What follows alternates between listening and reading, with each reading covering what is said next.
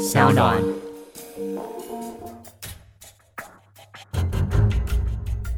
什么是真相？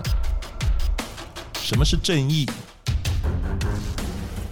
跟着台湾建士权威阿善师，重返那些离奇轰动的命案现场，请听阿善师的见识实录。各位听众朋友，大家晚安，欢迎收听今天的阿善师的见识实录，我是阿善师谢松善。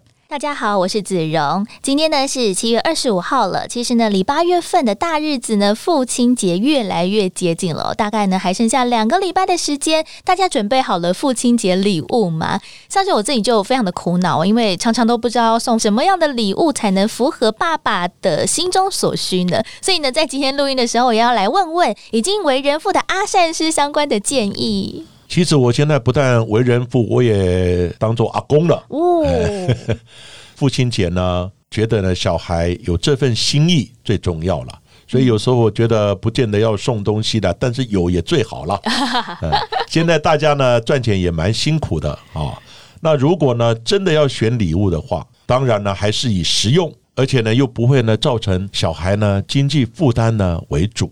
像前一阵子呢，有厂商呢来赞助我们的节目，它是呢这个男性的保养品，它的品牌呢叫南盐堂，好有几组呢氨基酸多功能的洗面乳，以及呢激活呢咏春拳，哎，这个咏春拳不是叫你打咏春拳呐，嗯，哦，它是真的呢咏春的泉水一样。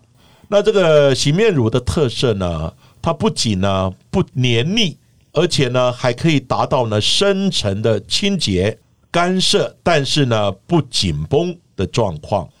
那另外呢，激活呢咏春泉，它则是呢使用之后呢清爽高效，控有呢保湿的产品。各位听众朋友，你如果呢目前还没有想到呢要买什么东西来送爸爸的时候，我觉得呢，这个一定是一个很好的产品，而且呢，也可以呢买来自己用哦。哇，这个听起来呢，真的是哦，男生保养用这一组就够了。而且呢，其实阿善是刚才有提到了非常重要，就是送礼啊，要有经济实惠之外呢，也要呢送到心坎里。所以呢，其实南烟堂也特别提供我们的听众朋友们好康的优惠哦，在我们这一集节目的下方资讯栏位，我们也附上了链接，希望呢大家呢如果有需要的话呢，也可以参考看看，然后输入我们的优惠码 A H 三三三小写的。A H 三三三，如果呢输入之后，就可以享有一百块的折扣优惠哟。是的，因为呢阿善师的见识实录呢是免费的 A P P 的节目，所以当然需要呢有更多的厂商呢来赞助。这一次呢赞助的男生的这个保养品呢，各位呢如果还没有想到呢什么东西啊要来送给爸爸的时候，那就是选择这一组喽。因为各位听众朋友的这种支持呢，就是让我们节目呢继续经营下去的动力哦。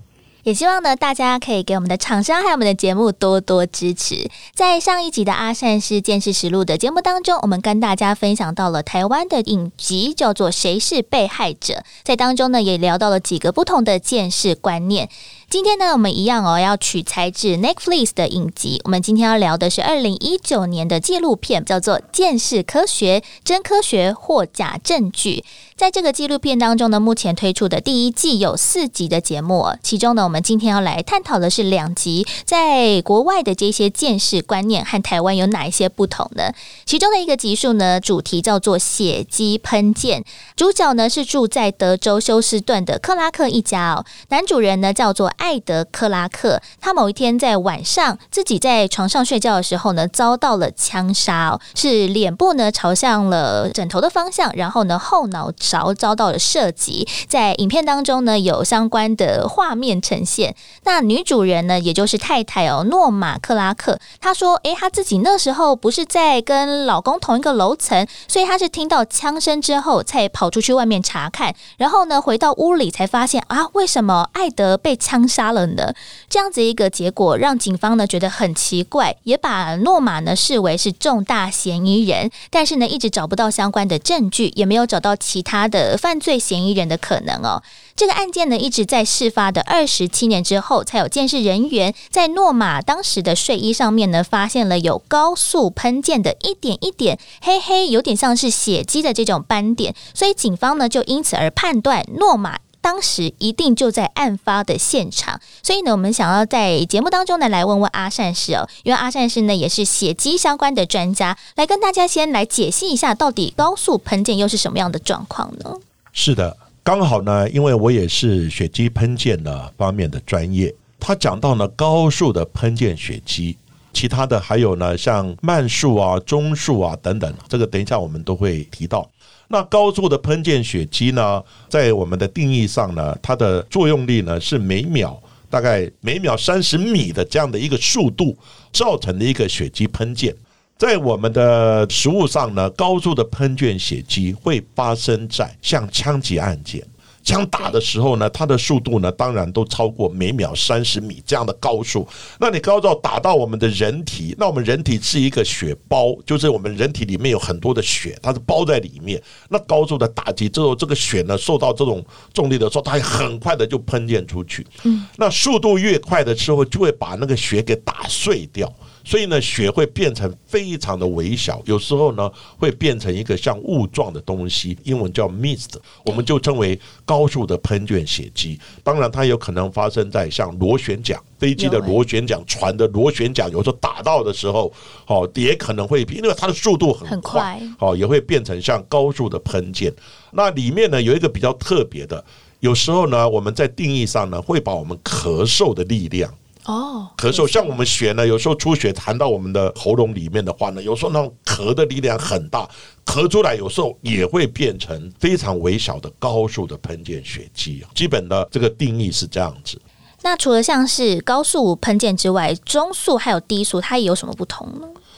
对，刚刚我们有提到有高速，当然就有呢中速跟低速。呃，我先讲到中速，中速呢。它基本上呢，它就介于呢慢速跟高速之间的中速，它大概是每秒呢一点五到七点五公尺的一个速度哦，然后呢撞击所产生的一个血迹形态。那这个血迹形态呢，在我们的食物上呢，基本上就是像棍子打到头，或是呢刀子呢刺到我们的颈部、刺到胸部等等。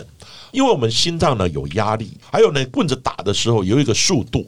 它会把那个血呢给喷出来，它出来的血，我们就把它界定成为中速的喷溅血迹，速度呢介于一点五到七点五米这样的一个速度，它就借在呢很小的血点跟等一下我们会谈到慢速的血点之间，大小呢大概是零点一呢到零点四公分这样的一个大小。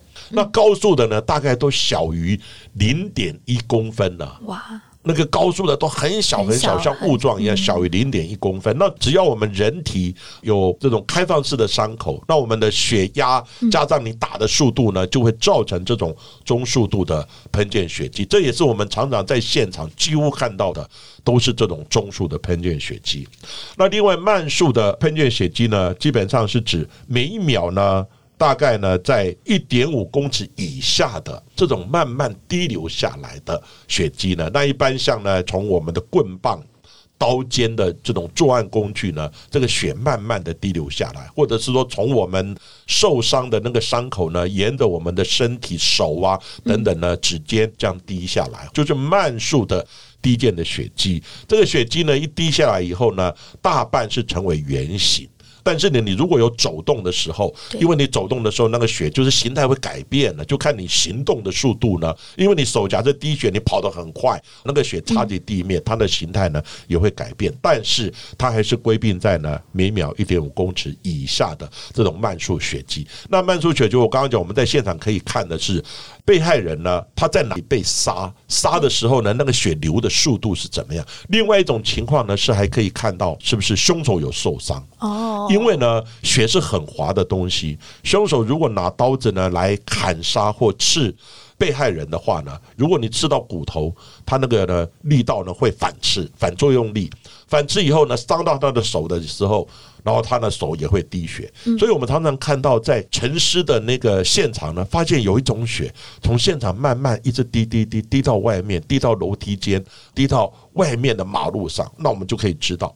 这个歹徒很可能受伤了，而且可以从他滴血的间距以及他离开的时候那个血，他是跑的还是走的，那个血呢擦及地面的形态呢，可以去推论他受伤的严重程度以及离开的仓促或是用离开的这个速度呢，也可以做一个判断。那这个时候你大概要抓凶手就比较容易了，对，你就到附近的医院，因为他一定要做缝合、做医疗的处理呢。附近的医院一定有记录，记录之后呢，很快就会找到人。哦，所以慢速、中速、高速基本上大概是做这样的定义。不过现在也有人认为说，这个定义呢，它会哦有其他的这种讲法了。但是我们在以往，包含现在，还是很多人使用慢速、中速、高速。那我就做这样的解释。其实，在纪录片当中哦，专家呢也推理出高速喷溅呢，其实哦，除了是诶这个凶器可以推论出来之外，我们和被害者的距离也可以用喷溅的形态来去告诉可能物件还有我们的被害者的相关距离吗？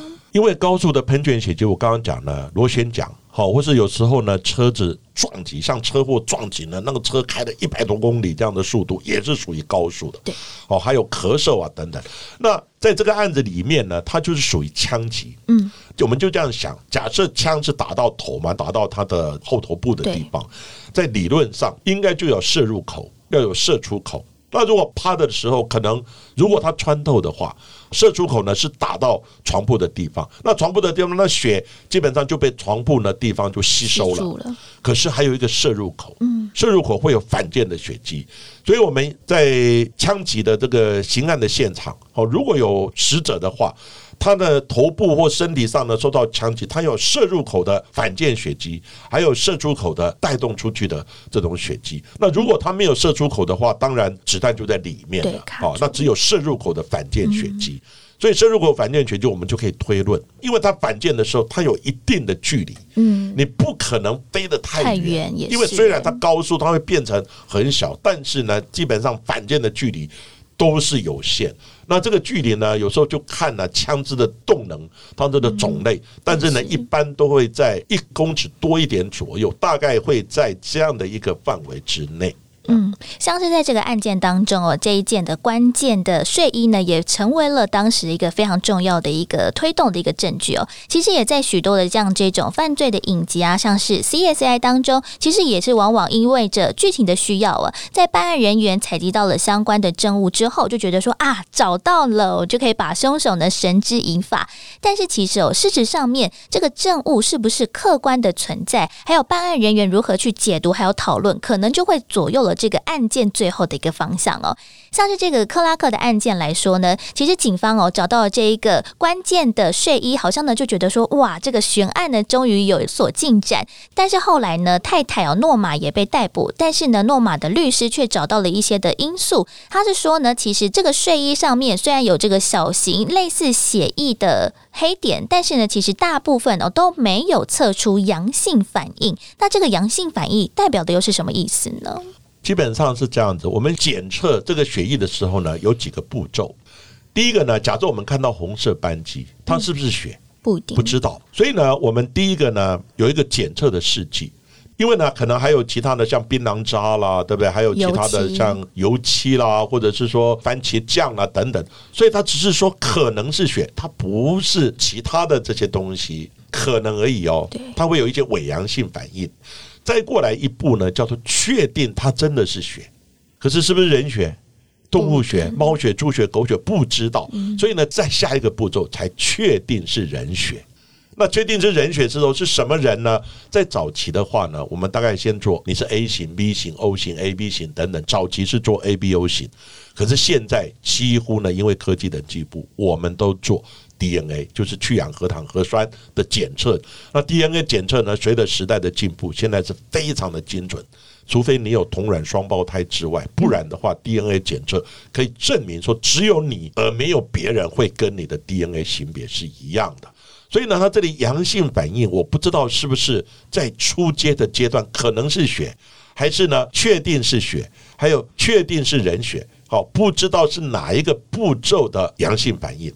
那 DNA 呢？基本上呢，就不是阳性反应的问题了。DNA 就直接说你的型别大概它的符合的概率是多少？好，所以呢，这阳性反应基本上那种争议就很大，是什么东西是有阳性反应？那整个证明力呢，其实都有差异的。在这个案件当中，其实，在后续的一个侦查的过程当中，是发现大部分都没有阳性反应，所以可能呢都不是血迹。但为什么呢？鉴识人员会在他已经有那么多的鉴识经历的状况之下，还会判断是血？是因为他比如说喷溅的形式或者是颜色的可能性吗？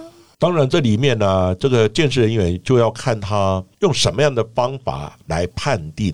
经验只是一个你很多的案件的累积经验，但经验并不能代表绝对的证据。你的经验哇，这个一定是怎么样？有时候经验很多是错的，所以呢，你要看说，既然不是血迹，那你又怎么会做出它是血迹的判断？这个逻辑上就有问题。他如果说阳性反应是在哪一个阶段，还是你只有做到 ABO？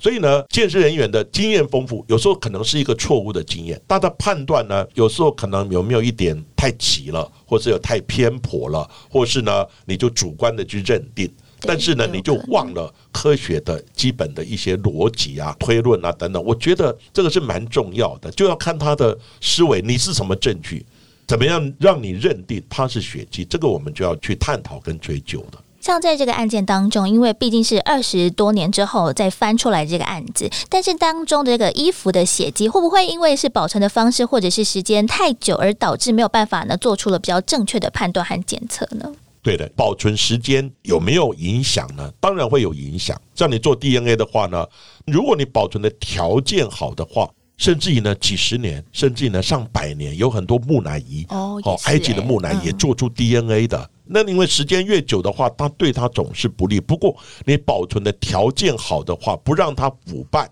那 DNA 基本上是没有问题。不过我看这个案子呢，可能没有做到 DNA 这一部分，只有阳性反应。那到底是不是人的血？是不是当事人被害者的血等等？到目前呢，都还不知道。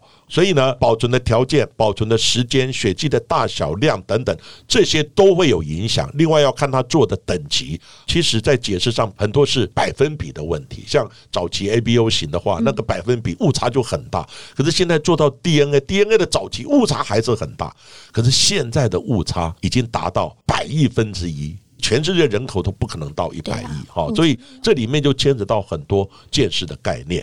而且呢，在被告方哦，他们也提出，其实呢，被害者就是他的先生艾德。其实本身呢，因为个性的关系，就比较急躁火爆，在工作的时候，其实有常常跟人家结怨。其实私底下的仇家还真的蛮多的。像是呢，在案发之前哦，克拉克家也曾经哦被歹徒闯入，像是家具啊，或者是甚至床脚都被砍伤啊，还有一些照片啊都被画上了很多的符号等等哦。甚至呢，在案发之前的前一阵子，还有神秘。的男子哦留了电话留言说要杀死艾德，但是警方哦却没有对这几起的事件哦做了完整的厘清，还有跟这起事件的连结和调查。所以呢，在这种种种状况之下，阿善是认为说，哎，在没有前因后果的状况之下，只因为一件的睡衣逮捕诺玛是合理的吗？当然呢，以我之前在职的时候的办案经验来讲，只要有任何可疑的线索，我们基本上都要全部查。这是我们办案的基本的要求啊，当然也是一个良心呢，就是你不要诬赖人，这个案子可能其他的发展或其他重要的线索，你全部都要查。所以呢，这里面呢，他有提到说，哎，之前他有仇家，对不对？那另外呢，之前呢，他家里面也被闯入啊，家具啊等等也被破坏。另外还有神秘男子留言说要杀死他，那为什么你不去追这个电话？那这个电话呢，为什么你不深入调查？你看，你只是二十七年后找到这个血衣，那这个血衣应该二十七年前就存在了。那你二十七年前为什么不再请其他的专家再来做 double check，或者是说其他的专家再来做解释？而是二十七年后呢，你又去找其他的专家去解释，它是属于高速的血肌。那这个血肌里面，刚刚讲又牵扯到只是阳性反应，到底做到哪一个阶段？不得而知。那是不是 DNA？那 DNA 的百分比又多少？等等，这些都是问题。所以呢，你现在在没有非常确切的证据证明那个就是睡衣上面的血就是呢死者的血，那你其他重要的线索又没有去侦查的话，你这样直接逮捕他，而且这样子跟他定罪，你就会觉得合理吗？所以呢？当然，因为我曾经到美国念过书，对美国的了解，他们办案呢，其实各州、各地方、各城市，他们各自独立的。他们的警察不是中央系统，他们警察都是每一个州自己招募、自己训练。所以呢，他那个等级就看你各州、各城市，他的经费不一样，而且呢，他们的训练呢，这个差异是蛮大的。所以呢，不能说哦，每一个警察办案的都是非常的精准，都是非常的认真。当然，我不敢讲说他一定不认真，只是用这样的条件，你要直接逮捕诺马，然后直接说这个案子就是诺马干的。我刚刚提到的这种种血迹，包含形态的问题，包含血迹检验的问题，还有其他重要的线索，你都没有查，这样来抓他，我觉得是有一点没有遵守到我们应有的办案基本的一些科学证据的逻辑。在这个纪录片《见识科学：真科学或假证据》当中，其实呢也讲到了很多各种不同的见识的相关专业。那其中的一集的节目呢很特别哦，叫做“寻尸犬”。这个“尸”呢是尸体的“尸”哦。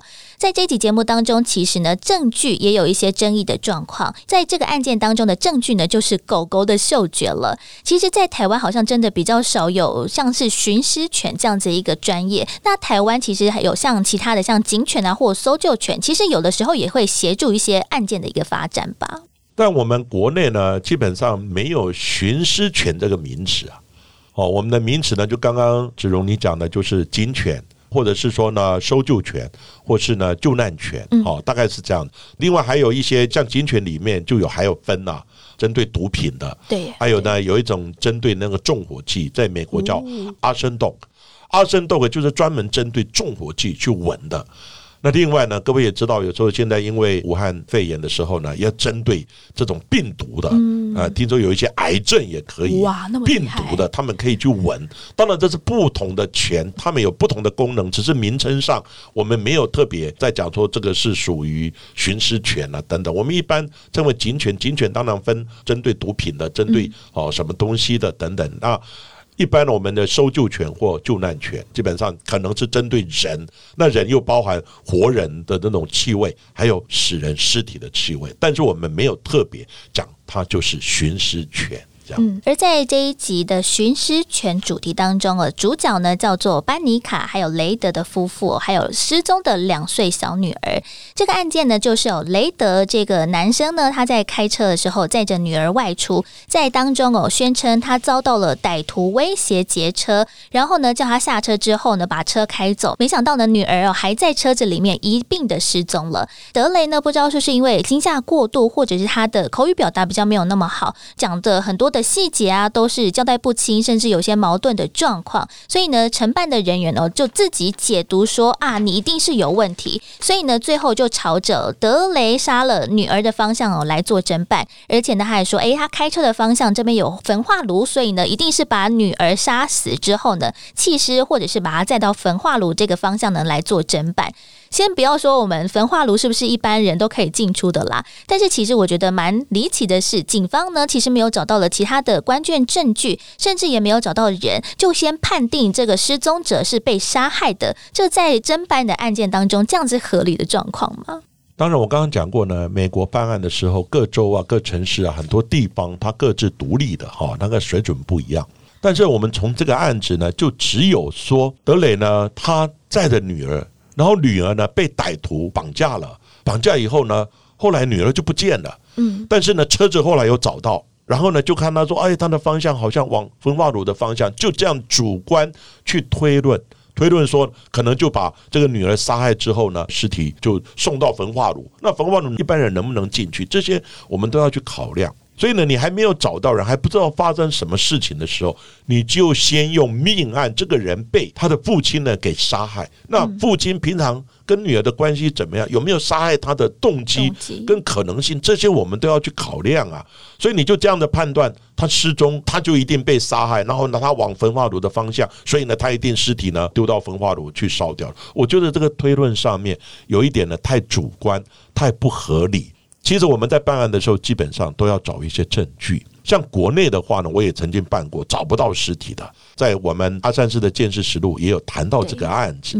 开始我们也只是当做失踪，可是最重要是在他住的地方，还有呢他的男友呢使用的车子上面，我们都找到血迹。那血迹呢？至少我们要找到证据。对呀。那这个案子是都没有找到证据。刚刚讲那个张老师那个案子，这血迹最重要的是血迹呢，最后形态是在呢她男友使用的车子后行李箱有滴流状的血迹。那你要解释这个血迹是怎么样遗留的？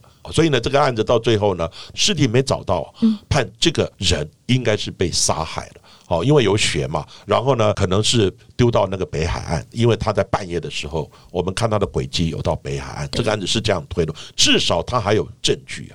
那这个案子呢，是完全没有证据，只是凭一些味道。就是寻尸犬啊，他闻到的味道就判定他死了，然后你往焚化炉的方向，就说你一定是把女儿给毁尸灭迹了等等。我觉得这个是有一点牵强啊。因为这个案件呢，就是刚才阿善师也提到了，他被判罪的关键点就是呢，寻尸犬在德雷车上的儿童座椅，就是原本女儿坐的地方哦，闻到了尸体的气味，然后呢就做出了相对的反应，所以呢大家都认为说啊，应该是真的，小女儿就死在这个车。上，但是其实，在车子啊，或者是其他的地方都没有任何被杀害的迹象，包含像是凶器啊、血迹等等都没有，而且呢，尸体也没有找到。所以在这种状况之下，寻尸犬它所做出来的反应，真的可以成为了科学办案的证据之一吗？那我们在国内呢，其实我刚刚讲过，没有寻尸犬名称，我们就是救难犬或者搜救犬。那搜救犬呢？它主要是针对像我们有地震或者有海啸啊等等这种天灾地变的时候呢，要找人，活人当然就有活人的味道。那死了以后呢，尸体也有尸体的一些腐败味道。那救难犬呢，或是搜救犬呢，他们就做这样的训练。但这里面非常重要的一个概念呢，在我们见识的逻辑上，有味道。OK，表示这里有人，不管你是什么人嘛，是活人、死人等等，我就先找，先把人挖出来，然后呢，活人当然就赶快送医嘛。啊，如果是死人的话，当然就要做尸体身份的辨识嘛。那这尸体身份辨识也有很多的方法，不过它的前因是因为这个救难犬，或是现在这个案子的寻尸犬，就闻到味道。那我们找到人，但是没有人呐。那这味道里面又牵扯出来的一个问题，说好。这个寻尸犬闻到这个味道，第一个，这个味道一定是人的尸体味道吗？请问有没有可能是动物尸体的味道？除非你可以证明这个狗训练它是专门针对人死掉的，那不是针对动物死掉的这种训练。但是以我的了解。法医的这种概念，人死跟动物死变化其实是一样的，腐败的进程啊等等变化是一样，你怎么可以分出来这个腐败的味道是人而不是动物？这个在整个证据逻辑上其实是有问题的。那另外呢，就是好，你闻出这个假设它是一个尸体的味道，是人的味道，你怎么知道是失踪女儿的味道？对啊，这个是一个证据的概念嘛？你怎么知道是失踪女儿的味道？搞不好是别人或者别的尸体的味道。那你说呢？好，第一个认定女儿死掉了，我们刚刚已经谈过。那现在又认定说这个味道就是女儿的味道，尸体的味道，这是另外一个要去探索的问题嘛？以国内来讲，几乎不可能成立的。磨甲、磨乙、磨丙，的时代以后味道都一样的，你怎么去分呢？所以呢，这个在整个证据的概念其实是有很大很大的问题。那国内也有很多像做梦的、梦境的，梦境能不能到位的，到那个？还有呢，牵魂的哦，就是呢有这种关落音、关落音的，能不能当证据？催眠，然后呢，让你讲出潜意识的东西，催眠侦讯能不能当证据？其实很多都要讲求你这个证据的一个确定性。有没有办法去追索或证明，就是当事人或死者等等，或者跟这个犯罪行为呢有直接的牵连关系的？虽然说台湾没有寻狮犬，不过其他我们的狗狗们其实也为台湾立了蛮多功劳。那像是在阿善师自己的印象当中，有没有哎这些狗狗也帮台湾立过一些功呢？我们台湾的这个搜救犬呢，也建了一个大功啊。什么大功呢？各位知道，可能还有一个印象呢，叫烟头颅案，在那个嘉义水上，哥哥呢叫陈家富，头颅的这个死者呢叫陈婉婷。就是疑似啊，哥哥杀了妹妹的案子，也为了保险金的问题。